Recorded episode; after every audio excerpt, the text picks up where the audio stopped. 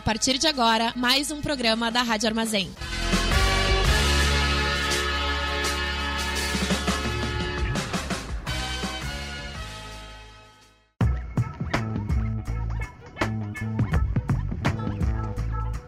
Começa agora o programa do Boca Jornalismo na Rádio Armazém. Boa noite! Está começando mais um Boca Jornalismo aqui na Rádio Armazém. Eu sou Luiz Gustavo Santos, estudante de jornalismo na UFSM. Comigo na mesa hoje está a Milene. Olá, eu sou Milene Schauberger, também sou estudante de jornalismo na UFSM e sou membro novo aqui do Boca. O Boca é uma iniciativa de jornalismo alternativo, aprofundado e local aqui de Santa Maria. E nesse momento atua em programas semanais aqui na Rádio Armazém e em conteúdos lá no nosso site, bocajornalismo.com. Siga o Boca Jornalismo também nas redes sociais por meio do Facebook ou no Instagram pelo arroba Boca Jornalismo. Por lá você encontra informações sobre os assuntos abordados pela equipe além de saber em primeira mão os conteúdos publicados no nosso site. Agora você também pode contribuir com o nosso trabalho. O Boca Jornalismo aceita colaborações via Pix. A chave é pix@bocajornalismo.com. E como vocês já sabem, a produção dos nossos programas ainda está sendo feita de forma remota por conta da pandemia. No programa de hoje, vamos falar sobre o Conselho Municipal de Política Cultural e sua importância para os diferentes setores culturais de Santa Maria e da Conferência Municipal de Cultura. Para isso, convidamos para o programa a Aline Zuzi, atual presidente do Conselho. Ela vai conversar conosco sobre o funcionamento eleitoral da escolha de conselheiros, sobre as demandas do Conselho, além de falar sobre o cenário cultural em Santa Maria. Tanto a conferência quanto o Conselho são dois instrumentos importantes de participação da sociedade civil na elaboração e manutenção de políticas públicas em Santa Maria. Ambos são estabelecidos pela Lei Municipal número 6123 de 2017, que dispõe sobre o Sistema Municipal de Cultura. O Conselho Municipal de Política Cultural é um órgão colegiado composto por 16 membros representando o poder público e por ele indicados, e por 20 membros representando os segmentos culturais definidos pela lei. Todos os membros também têm suplentes. Os membros que representam os segmentos culturais são eleitos por votos durante a Conferência Municipal de Cultura, evento bianual. Na conferência também são apreciadas moções que guiarão o Plano Municipal de Cultura. A Conferência Municipal de Cultura acontece nos dias 30 e 31 de agosto, mas antes dela, cada um dos 20 segmentos tem seus encontros pré-conferência, que estão acontecendo durante essa semana. Bem, sem mais delongas, vamos agora para a nossa entrevista. Olá, Aline, é um prazer te receber aqui no Boca para a gente conversar. Eu vou te pedir para que você comece se apresentando e conte um pouco mais sobre a sua trajetória no setor cultural de Santa Maria e também no Conselho Municipal de Política Cultural. Bom, primeiro, obrigada pelo convite. É, eu fico muito feliz de receber ele. É um, muito importante para a gente acessar todos os espaços, todas as comunidades, todas as pessoas, todos os ouvintes e aos pouquinhos uh, Santa Maria e descobrindo esse espaço que é de todos. Eu sou a Aline Zuzi, eu sou oriunda dentro da cultura do tradicionalismo. Eu fui fazer parte de CTG aos dois anos de idade. Já são 30 anos participando da cultura local, do meio tradicionalista. E decorrente de uma sucessão de envolvimentos, eu fui instigada pela professora Dinara Paixão, da UFSM, a fazer parte desse meio que é o, a cultura numa, numa, num estágio mais amplo, eu digo além dos, dos muros do nosso costume, porque eu vim do CTG e até então o meu mundinho se tornava o tradicionalismo. E aí a gente vai participar da cultura dentro de uma cidade, de um conselho, participar da conferência e a gente começa a se perceber enquanto cultura num, num espaço mais amplo e descobrir o, como que aquele teu pequeno segmento se enquadra dentro de toda a sociedade. E tu começa a observar e também a dialogar com outros segmentos e se descobrir como um espaço muito maior do que aquilo que tu via. Porque dentro, por exemplo, do meu segmento, que é tradição e folclore, um pequenininho pedacinho é o tradicionalismo, já começa por aí. E, então, e o meu segmento, ele é só um de 20 representações dentro do conselho. E é uma imensidão de possibilidades que a cultura abrange, aonde existem muitos profissionais e que a gente não tem os olhos abertos muitas vezes para perceber eles. E aí eu fui levada para esse espaço a convite da professora em 2015 na Conferência Municipal de Cultura e comecei a estudar sobre o assunto, comecei a, a compreender aos pouquinhos o que, que é a cultura de Santa Maria, o que, que era o conselho que estava se formando, esse sistema municipal de cultura que vinha sendo criado. E no ano de 2007 eu ingressei na primeira gestão do Conselho Municipal de Política Cultural como suplente do meu segmento. Em 2019 eu vim como titular do segmento e hoje estou presidente, encerrando a minha gestão nesse espaço e encaminhando então para uma terceira gestão para novos conselheiros darem seguimento no trabalho. E então, prosseguindo né, com a nossa entrevista, a gente queria entender o que é o Conselho Municipal de Política Cultural e qual é a função dele. O segmento, o desculpa, o conselho, ele é um órgão que é ele funciona como uma instância colegiada permanente. Ele tem um caráter de consulta, de deliberação e de fiscalização. Ele está ali para discutir as políticas culturais, ele está ali para fiscalizar o trabalho em torno dessas políticas, para defender os seus segmentos, lutar por melhorias, uh, sugerir ideias, avaliar projetos, trabalhar com editais, destinação de verbas. A exemplo da Aldir Blanc, eu acho que é um, um, um clássico que nos faz ter uma dimensão do serviço que é operacionalizado entre a Secretaria e o Conselho de Cultura, o Conselho Municipal de Política Cultural.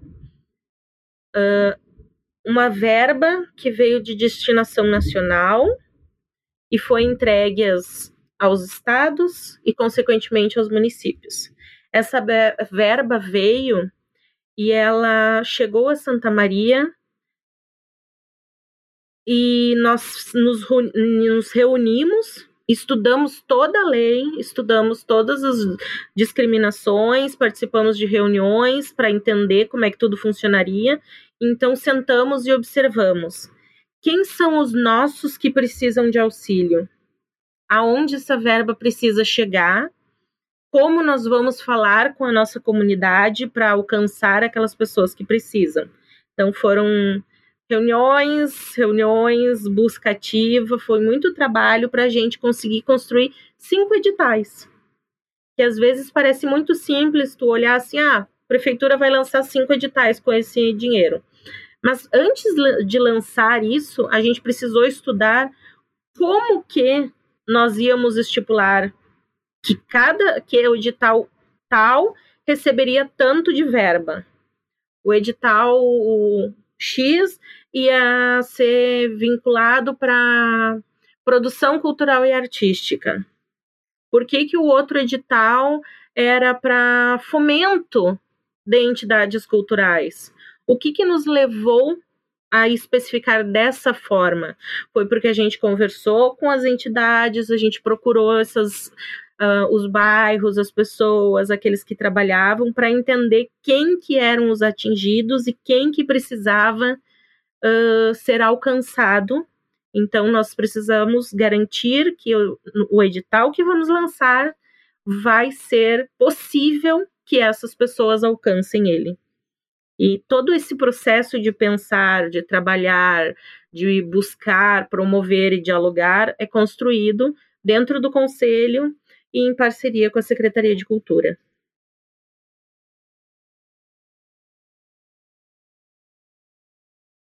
Uh, Aline, você acabou tocando né, em pontos bem importantes aqui. E ainda né, nessa lógica, eu gostaria que você uh, dissesse como você analisa a importância do Conselho para os diferentes setores de cultura de Santa Maria. Bom, o Conselho, ele é uma representatividade extremamente importante, não só pela porque ele se torna. Bom, eu vou usar o meu segmento, que é um, um bom exemplo. No ano de 2015, quando ele foi. A lei do Sistema Municipal de Cultura foi criada, foi tra estudada, trabalhada para ser encaminhada a se tornar uma lei, enquanto ainda era uma proposta, foram debatidos quais os segmentos precisavam de representatividade e por quê. Um dos segmentos que poderia ter sido extinto naquela discussão foi o meu, tradição e folclore. Porque muitas pessoas creem que a tradição e folclore já é beneficiada dentro de cultura popular.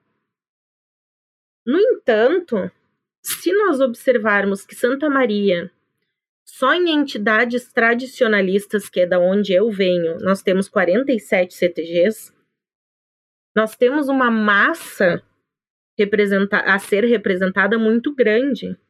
E além dos CTGs, dentro da tradição e folclore, nós temos os grupos folclóricos italianos, os grupos folclóricos alemães, nós temos uma representação do folclore e da cultura tradicional muito grande na nossa cidade, muito massiva. E essa, essa, essa população toda, esses grupos todos, precisam ter alguém que represente e que diga que sim, esses grupos são grandes uh, em representação cultural e influenciam sim na cidade. Uma coisa que nós estamos discutindo, vamos discutir na conferência agora de cultura e que nós viemos discutindo desde que nós fomos eleitos na última conferência, chama-se economia criativa. A economia criativa nos dá uma dimensão para entender os, a, a significação de cada segmento. Por quê? Quando se pensa em economia criativa, tu não está falando do artista que está em cima do palco. Tu está falando em tudo aquilo que gira em torno daquele artista para que ele possa estar em cima do palco. E quando tu põe isso, esse olhar essa perspectiva num segmento e tu pensa que para que exista um declamador dentro de um CTG, tu precisa que o CT, tu precisa que o departamento dele exista, tu precisa que um, a entidade exista, a entidade para existir, ela tem uma série de atividades e de recursos que precisam, precisam estar em funcionamento, e aí tu vai desencadeando um vasto número de pessoas que são envolvidas por uma atividade cultural que antes te parecia tão simples. E todas essas pessoas que funcionaram e de alguma forma movimentaram, fosse no dinheiro da passagem de deslocamento, na gasolina que tu usou para chegar no lugar, até o fato da a roupa que tu comprou para estar lá, que foi alguém que produziu, que movimentou os valores de uma loja, que é uma cadeia tão ampla, tão ampla, ampla, que tu começa a perceber que aquele segmento que te parecia tão pequeno ganhou uma dimensão imensa na movimentação econômica da cidade. E aí tu olha para cada um desses 20 segmentos e pensa o quanto eles movimentam e quem eles realmente são porque dentro de um segmento existem muitos profissionais indiretos que estão lá para que existam os profissionais diretos, que exista o artista final daquele produto. E aí tu começa a perceber o quão grande é cada segmento e por que que se faz necessário que exista um, um, um conselheiro lá dentro para dizer não, este segmento precisa atenção por isso, por isso e por isso. Este segmento trabalha tais coisas, ele é maior do que tu está vendo e ele está com, uh, com tal necessidade. Nós podemos auxiliar dessa forma. É este conselheiro que precisa trazer a visão para o conselho e do conselho é o, através dele que essa visão vai chegar num acesso mais direto para o poder público compreender. Porque o poder público não tem como conhecer todo mundo, não tem como esmiuçar cada segmento. Então, por isso nós temos os representantes, os conselheiros de cada um, para poder explicar: olha, no meu segmento está acontecendo isso. Como vocês podem nos ajudar? O que nós podemos fazer? Existe a seguinte demanda: como que a gente pode trabalhar e auxiliar, ou talvez pelo menos intermediar uma solução? Sim, e entrando nessa questão né, da escolha dos representantes do conselho, como é o funcionamento? Assim, qualquer um pode se tornar um conselheiro? E a gente tem também, antes, né, a eleição ela é feita após as pré-conferências. Então, você pode explicar um pouquinho mais sobre isso? Posso. Uh, a pessoa, para fazer parte desse conselho, ela tem que morar em Santa Maria, porque o conselho é de Santa Maria, e ela tem que ser envolvida, obviamente, nessa, nesse, uh, nessa cadeia cultural e nesse segmento. Uh, não existe uma indicação de, de uma entidade para vir a fazer parte. Existem o que? Você, por exemplo, digamos que a Milene quer fazer parte e a área dela ela é envolvida com a dança. Então a Milene vai procurar quem é o atual conselheiro dela que representa esse segmento e que está lá representando ela e vai falar com o conselheiro e perguntar quando é a pré-conferência. E vai, então, se atualizar com o que está sendo direcionado no momento. Nessa pré-conferência, a Milene vai chegar lá, vai participar de uma reunião, vai entender como é que funciona o conselho, vai conversar com os outros presentes, e junto neste grupo desta reunião, vão ser selecionados e indicados quatro pessoas que poderão fazer parte da parte de eleição. Então, a reunião do segmento escolhe dentro, dentro dentre aqueles presentes quatro pessoas. Essas quatro pessoas vão encaminhar os seus documentos para através dessa do segmento para a prefeitura, para a Secretaria de Cultura, e vão participar do processo eleitoral. Então, o processo eleitoral é, a, é aberta aquele, a urna com aqueles dias de votação que estão previstos, e é, qualquer cidadão, mãe, pai, tio, vizinho, não precisa ser literalmente vinculado à cultura, qualquer cidadão santamariense pode ir lá e votar. Leva o seu CPF, leva o seu documento, vai lá na secretaria e diz que quer votar em tal segmento, vai receber o, o papelzinho, vota, e depois, então, dessa votação são eleitos um titular e um suplente para representar durante dois anos do conselho.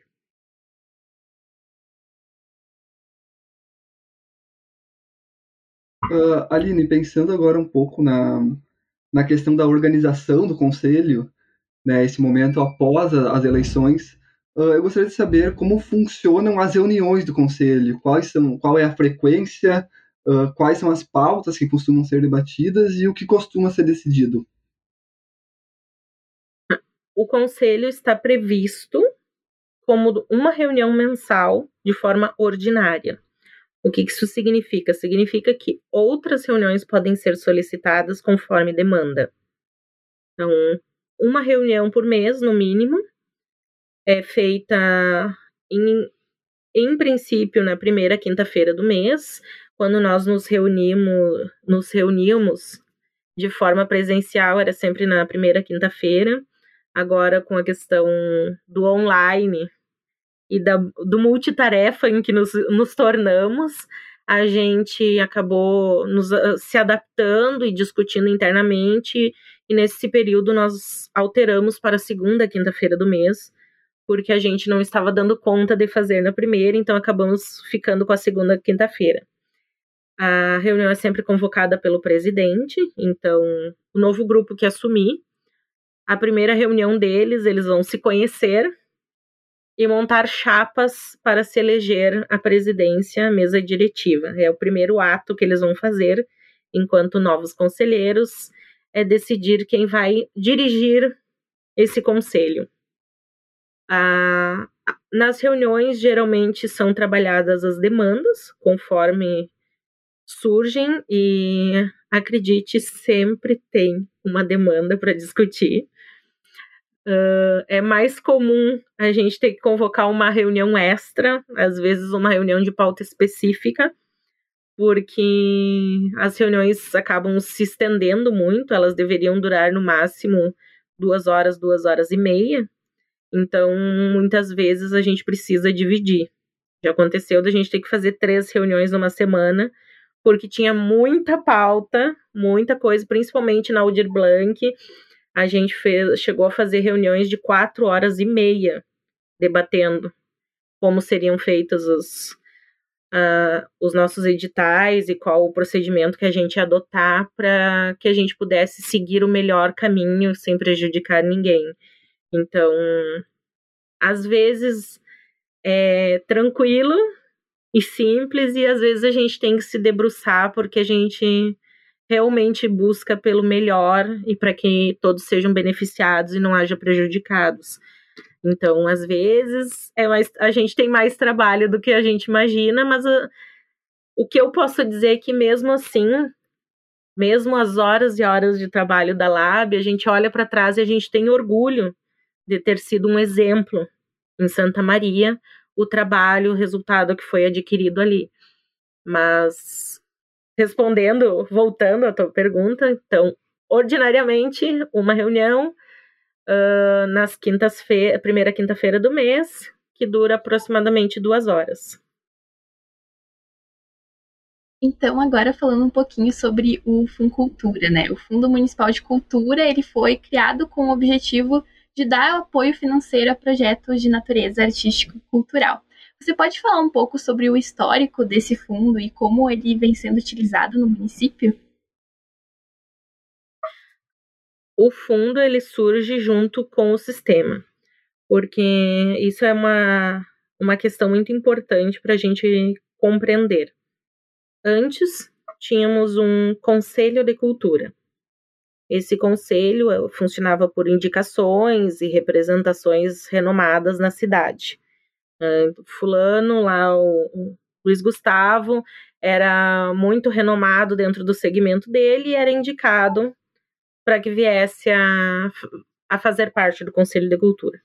Hoje nós temos um Conselho Municipal de Política Cultural. Então, vem trabalhar a parte política da cultura e ele é eletivo. Então, começa por aí, as mudanças. Aí nós instalamos esse sistema de cultura para que nós possamos fazer parte de um sistema nacional. Então, sistema nacional copia e adequa sistema estadual, copia e adequa sistema municipal. Então, na instalação desse sistema e do trabalho de uma política cultural, surge o Fundo de Cultura, a criação do Fundo de Cultura e a, a criação de outras vertentes dessa mesma questão. O Fundo de Cultura, ele é um, um depositário de verbas, né? Aonde as verbas são destinadas. Está em trabalho e em discussão uma destinação percentual, ainda não foi fixada, por parte da prefeitura para que seja depositado anualmente junto ao orçamento do município para o fundo. Como nós ainda estamos em construção, o que, que ocorre? Cada componente desse sistema ainda está em criação. A primeira coisa que nós temos é o item de gestão. A gestão é a Secretaria de Cultura. As instâncias de articulação, o conselho foi criado. A conferência já estava em funcionamento para que pudesse ser encaminhado isso. Instru agora os instrumentos. Plano Municipal de Cultura, Sistema de Financiamento à Cultura, Sistema Municipal de Informações e assim por diante. Cada um desses itens ainda está em fase de instituição e criação. E o fundo não é diferente disso. Por mais que ele esteja ali, ele ainda está dependente da verba que é possível destinar. Nós não, não temos uma destinação assim, ah, a partir de agora a prefeitura uh, fica acordada de que ela vai destinar no seu orçamento uh, 1% do orçamento total para o Fundo Cultura. Isso ainda está sendo articulado através de um trabalho de constituição do Sistema Municipal de Financiamento à Cultura. Hoje nós temos pequenas destinações. Até o momento nós tivemos uma destinação de 75 mil reais. E esses 75 mil, na penúltima reunião do conselho, nós deliberamos a destinação desse valor que ele fosse removido pela secretaria para, juntamente com uma outra verba destinada pela prefeitura, integrar 120 mil reais para participar do, do processo de. Agora me fugiu o nome. De auxílio financeiro cultural, aquele que tem sido divulgado pela Secretaria do Estado.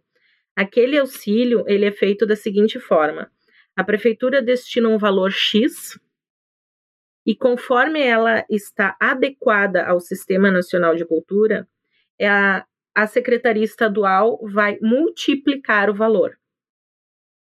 Então, o Conselho liberou 75 mil, a Prefeitura dobrou, dobrou não, uh, ampliou o valor para atingirmos 120 mil. Esses 120 mil foram oferecidos para o processo. E agora, como nós temos checklist, tá? Possui sistema municipal de cultura? Sim. Multiplica por um o valor. Possui Conselho Municipal de Política Cultural? Checklist ok. Dobra o valor. Possui Fundo Municipal de Política Cultural? Possui. Então, esses 125 120 mil vão ser multiplicados por 3, e esse é o valor que a Secretaria Municipal de Cultura vai ter para destinar para auxílio emergencial da cultura. Então, conforme a gente foi preenchendo os quesitos, nós atingimos a nota máxima, que é a Secretaria Estadual de Cultura, pegando os nossos 120 mil e injetando três vezes esse valor para que a gente possa destinar essa verba agora de auxílio aos produtores da cultura. Hum, eu não, não, não respondi especificamente, mas eu espero que nas, nesse contexto seja possível entender o que, que a gente tem ali. Não, deu para entender sim, uh, Aline.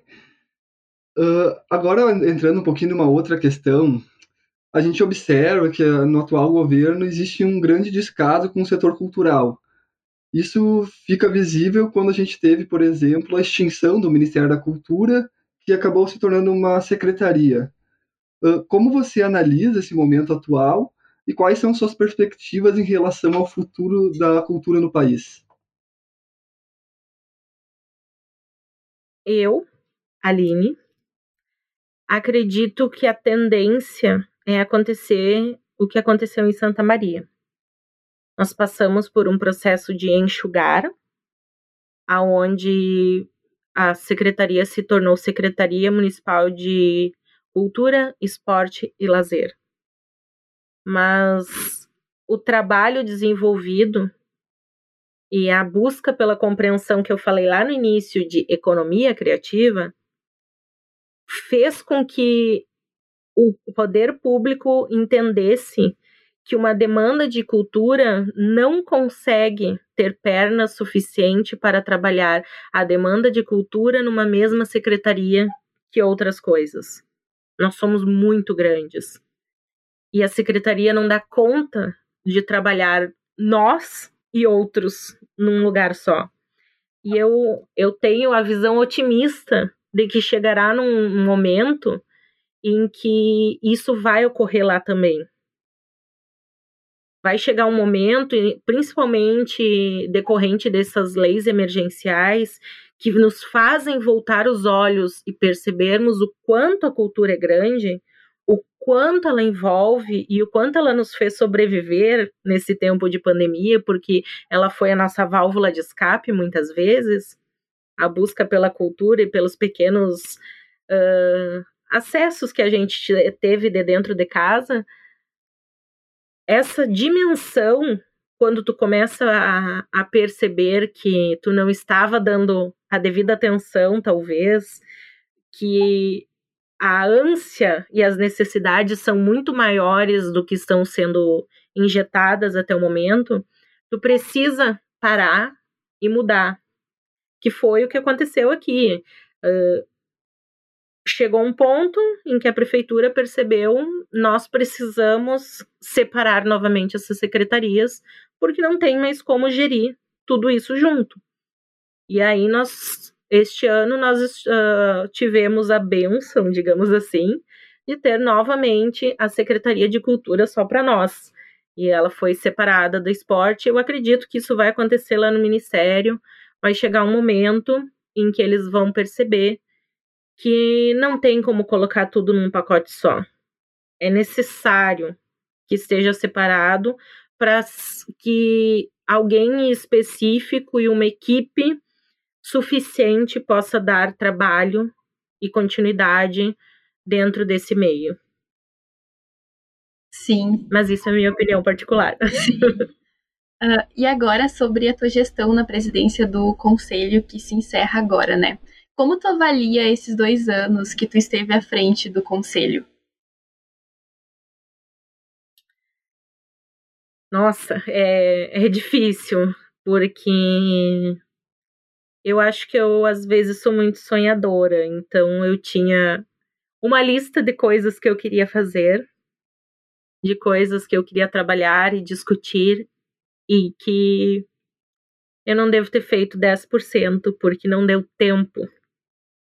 Faltou tempo no meu ano, faltou tempo no meu, sabe, nessa gestão, porque a gente chega com sonhos e ideias e a demanda que a gente recebe quando chega ali é tão grande às vezes que tu não consegue conciliar o, os teus desejos utópicos de construção com suprir as necessidades do momento.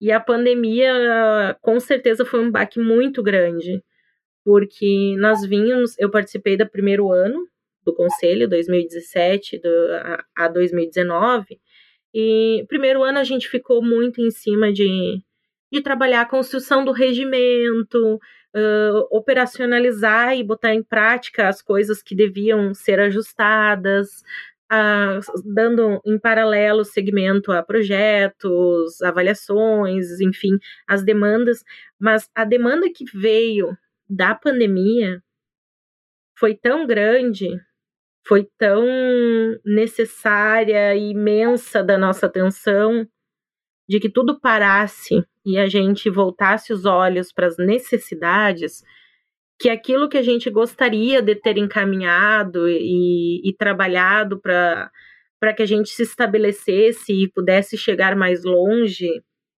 e terminasse, finalizasse algumas questões, até de implementação daquilo que ainda falta no, na lei do sistema, de auxiliar a secretaria nesse trabalho, faltou espaço para a gente trabalhar, porque era muita coisa para a gente ver e às vezes as, as necessidades que demandam precisam que a gente pare tudo e volte os olhos. E a gente, a nossa cadeia cultural precisou que a gente atendesse eles e que a gente voltasse para eles as atenções. Mas mesmo assim a gente conseguiu dar alguns encaminhamentos, auxiliar. Nós na última reunião finalizamos a a aprovação de uma, um projeto, que estão dois projetos, na verdade, que estão sendo feitos e trabalhados por dois segmentos. Um é o segmento do, da cultura popular, que está projetando uma lei relacionada ao carnaval. É um projeto construído pela Associação das Escolas de Samba, junto com a secretaria, passou por nós, a gente estudou, trabalhou e agora vamos aprovamos então, vamos dar um, um uma carta de apoio de encaminhamento e também o segmento de cultura viva, que é para a proposta de lei de estabelecer então a Lei Cultura Viva em Santa Maria, que também é é uma uma demanda que faz parte do sistema. Nós conseguimos finalizar, então, a última avaliação, estamos encaminhando a carta de apoio para ser encaminhado à Secretaria de Cultura e a Secretaria de Cultura, então, encaminhar com a possibilidade de tornar lei. E a Cultura Viva, assim como o Carnaval, são dois projetos que a gente pode chamar de pioneiro, são duas propostas de leis que ainda não existem em outras cidades do Rio Grande do Sul. Então, se conseguirmos concretizar, seremos a primeira cidade a ter ambas. Eu acredito que isso seja uma vitória que a gente vai poder chamar de nossa nesse período em que estivemos aí. Dentro do possível, então, estamos tentando deixar algumas colaborações, além de, suprir as demandas.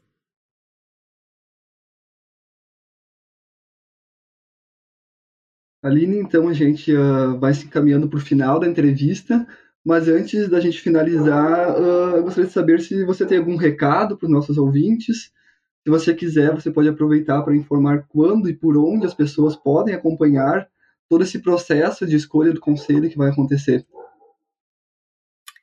Certo. Bom, primeiro de tudo, é, uma coisa que eu venho falando nesses últimos dois anos e se tornou o meu discurso principal. Se percebam enquanto agentes, se percebam como parte dessa cadeia, porque nós temos preconceito com nós mesmos. É estranho, mas é verdadeiro. Muitas vezes a gente, como eu disse antes, por não ser o artista final, não só os outros não nos veem, como a gente não se vê como parte daquilo. Então, se perceba dentro desse quadro da cultura. Observe o que você faz e como você colabora. Porque vocês estão trabalhando no jornalismo, mas vocês fazem parte. Porque são vocês que estão noticiando esse contexto. E vocês fazem parte da cadeia produtiva da cultura. Vocês já se perceberam dentro dela? Pensem sobre isso, porque as pessoas não se, eh, elas acreditam que se não é elas que estão lá dentro, lá em cima do palco, com o microfone na mão, elas não são artistas, não são produtores da cultura. Elas podem não ser o artista final, mas elas são parte da cultura. São parte da, da produção daquilo lá, porque alguma coisa elas contribuíram para que aquilo acontecesse a pessoa que fez a limpeza do palco, a pessoa que vendeu os ingressos, a pessoa que cuidou da iluminação, a pessoa que cuidou da, uh, da parte de, de áudio, tudo faz parte. A senhora que pregou o botão para a roupa ficar perfeita, ela fez parte daquilo lá. Indiretamente, mas fez. Então, se percebam como parte desse contexto e se empoderem como produtores da cultura porque só assim a gente vai tornar efetiva essa cadeia que é tão grande e a valorização que tu me perguntou, porque a partir desse momento de empoderamento, nós vamos poder gritar pela valorização. E quando nós nos tornamos amplos, existe uma amplitude dessa cadeia, nós nos erguemos juntos as pessoas percebem a multidão que está escondida ali. E então é que nós vamos ser valorizados, porque nós seremos grandes o suficiente para que possamos ser vistos. E como o meu pedido final, pensem muito nisso e venham para a conferência, venham ocupar esses espaços, venham fazer parte do segmento, estejam lá por representatividade, mesmo que vocês não queiram ser os conselheiros, estejam lá para trabalhar, apoiar, dar ideias, sugestões. Ocupem os espaços de forma a fazer valer a representatividade também, seja enquanto conselheiro ou enquanto parte de algum segmento. E fica então o convite também da conferência, dias 30 e 31 agora de agosto. Na, a, nós vamos trabalhar dois tópicos, que é a cultura viva e a economia criativa. Então, são dois, dois assuntos derivados do trabalho do, de dois anos de discussão e batalha, que dá para a gente seguir em frente orgulhoso com, a, com essa herança que a gente vai deixar, essa contribuição, que não é a contribuição final, a gente só conseguiu plantar sementinha para que as pessoas comecem a pensar sobre o assunto. E para quem quiser saber mais, nós estamos no Facebook e no Instagram. No Facebook como Conselho Municipal de Política Cultural de Santa Maria e no Instagram como CMPC-SM. Ok, então fica aí o convite, né, para o pessoal seguir, enfim, as redes sociais e também participar. Muito obrigada, Aline, por ter dedicado um tempinho para estar aqui hoje conversando com a gente. Foi ótimo te ouvir. Foi ótimo estar conversando sobre esse tema e estar levando esse tema também para as pessoas. Então, muito obrigada, nossa, muito obrigada em nome do Boca Jornalismo.